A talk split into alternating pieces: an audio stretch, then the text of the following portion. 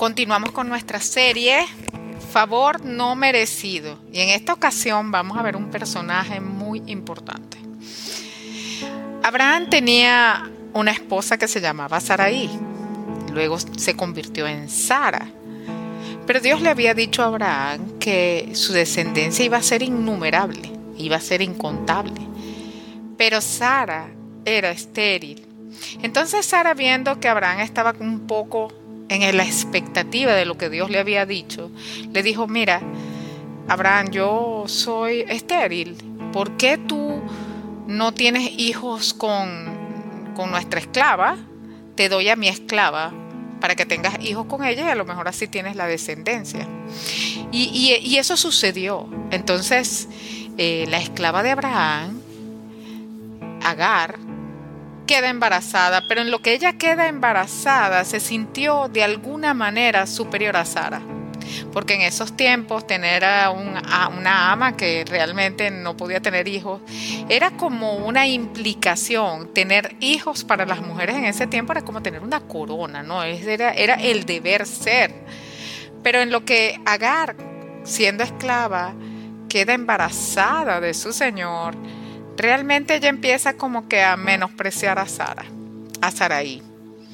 Y como Saraí veía eso, en Génesis 16, ella explica, Saraí dice, oye, te he dado a mi sierva para, para que tenga hijos contigo y me mira con desprecio. Entonces, como la esclava no se comportaba bien con su señora, aun cuando estaba embarazada, Sara empezó a ser mala con ella, la oprimía.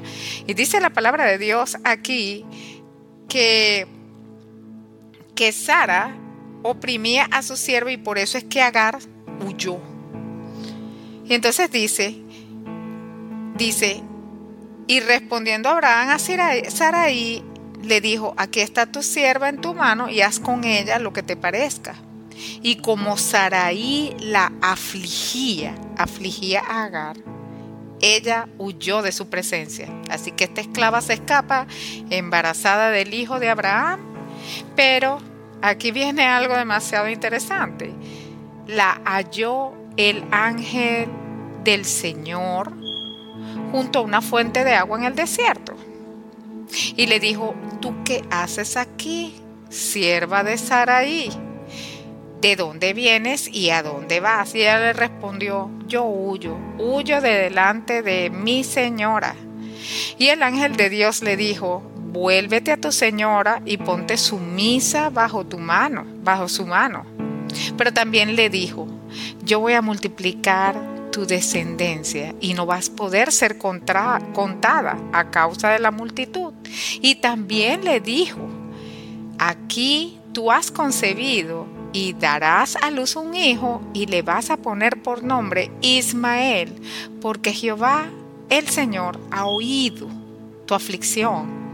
Y él será un hombre fiero, su mano será contra todos y las manos de todos contra él, y delante de todos sus hermanos habitará.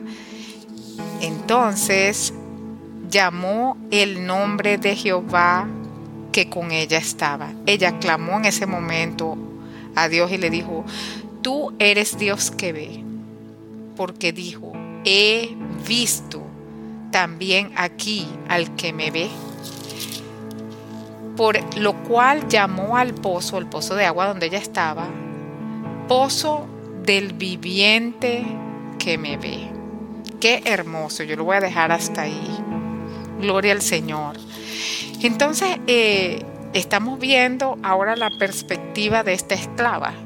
Ella queda embarazada, ella no eligió quedar embarazada de nadie, sino que como era esclava, eh, era un objeto pues de, del dueño. Y Saraí era la dueña de esa esclava, se la dio a Abraham para que tuviera hijos con ella. Así de simple. Ella queda embarazada, se siente superior a su propia ama, porque la ama no podía tener hijos.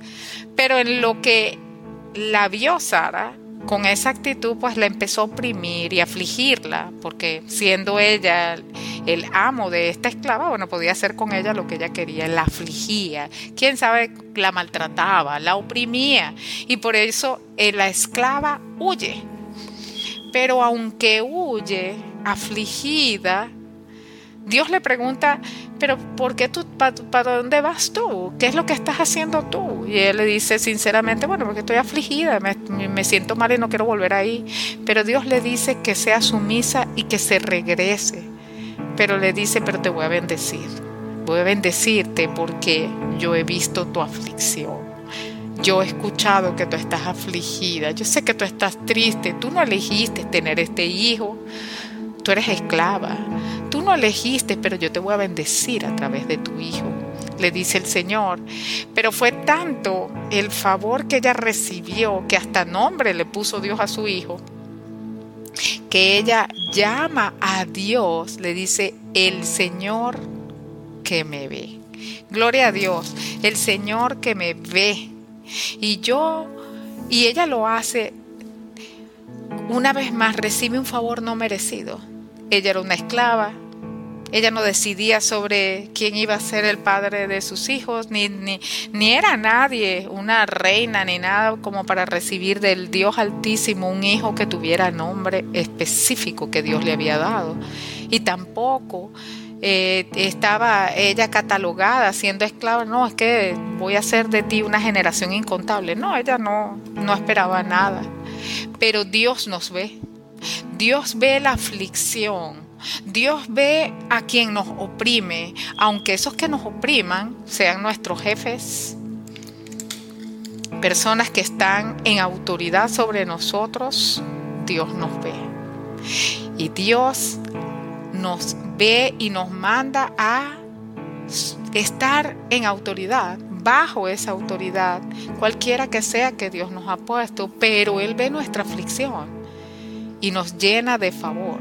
Y en el caso que estamos viendo ahorita, vemos como una esclava que no estaba intitulada, que no tenía ningún renombre, Dios la, la, baña con su gran favor, hace de ella una nación santa, le entrega una promesa a ella y le dice que su hijo va a ser fuerte. Y lo bendijo y la bendijo a ella. No solamente la bendijo, sino que le dijo, bueno, pero ve y vuélvete a tu señora. No creas que yo no veo la opresión, no creas que yo no veo la aflicción porque tú eres esclava, no creas que no tienes el favor de Dios porque eres esclava. No importa que seas esclava, no importa que no tengas un nombre, un apellido, no importa que no tengas dinero, no importa que no seas reconocido, no, tengas que, no importa que, que no tengas dos millones de seguidores, no importa, yo veo tu aflicción y el favor de Dios está sobre ti. Eso es lo que le dice. Yo creo que hoy, el mensaje de hoy en, en esta nueva sesión del favor no merecido, lo que mueve a Dios, o una de las cosas que mueven a Dios, porque yo no puedo decir, esta es la cartilla de Dios y esto es lo que mueve su corazón, porque la Biblia dice, Señor, ¿quién conocerá tu pensamiento y quién será tu consejero? Sin embargo, yo puedo decir que una de las cosas que mueve el corazón de Dios es la humildad de corazón. Fíjense cómo ella, siendo esclava, vino sinceramente y abrió su corazón al cielo y le dijo, es que ella me oprime. Y vio Dios que ella, que ella estaba siendo oprimida. Así que movió el corazón de Dios con su humildad y recibió el favor. Hemos visto en esta serie que el favor de Dios está con los humildes, con los corazones abiertos y dispuestos a escucharlo, con los corazones dispuestos a someterse a Él, con los corazones humildes y sinceros Hemos visto como el caso de Gedeón y ahorita estamos viendo el caso de esta esclava. Delante del Señor, dice la Biblia en Gálatas, que ya no hay más libre ni esclavo, ni mujer, ni hombre, ni rico, ni pobre, porque estamos todos bajo su gracia. Qué grande es Dios. Así que en este día, si de alguna manera tú te sientes oprimido, por una autoridad. Tú sientes que, que de alguna manera alguien superior con poder te ha afligido y te ha oprimido, yo quiero que declares en fe hoy y que sepas que Dios es el Dios que nos ve. Gloria a Dios, que Dios es el Dios que nos ve. El lugar donde esta mujer estaba, Agar, ella lo llamó El Roy. El Roy, que significa en hebreo el Dios que me ve. Dios nos ve. No es oculto de los ojos de Dios la aflicción del hombre. No es oculto de Dios la opresión, el ejercicio de la autoridad que nos oprime. Eso no es oculto. Sin embargo, sometámonos a Dios, porque Él es quien pelea nuestras batallas, Él es el Dios que nos ve y seguro su favor está sobre nosotros, Él lo está viendo y sabe lo que va a hacer. Así que si en este día tú te sientes con esa opresión, eh, opresión esa aflicción, yo te invito a que como Agar reconozcas que el Señor te ve. No te va a dejar así, no nos ha abandonado. Para Dios entregar su favor, tenemos que tener un corazón humilde. ¿Humilde a quién? A Dios.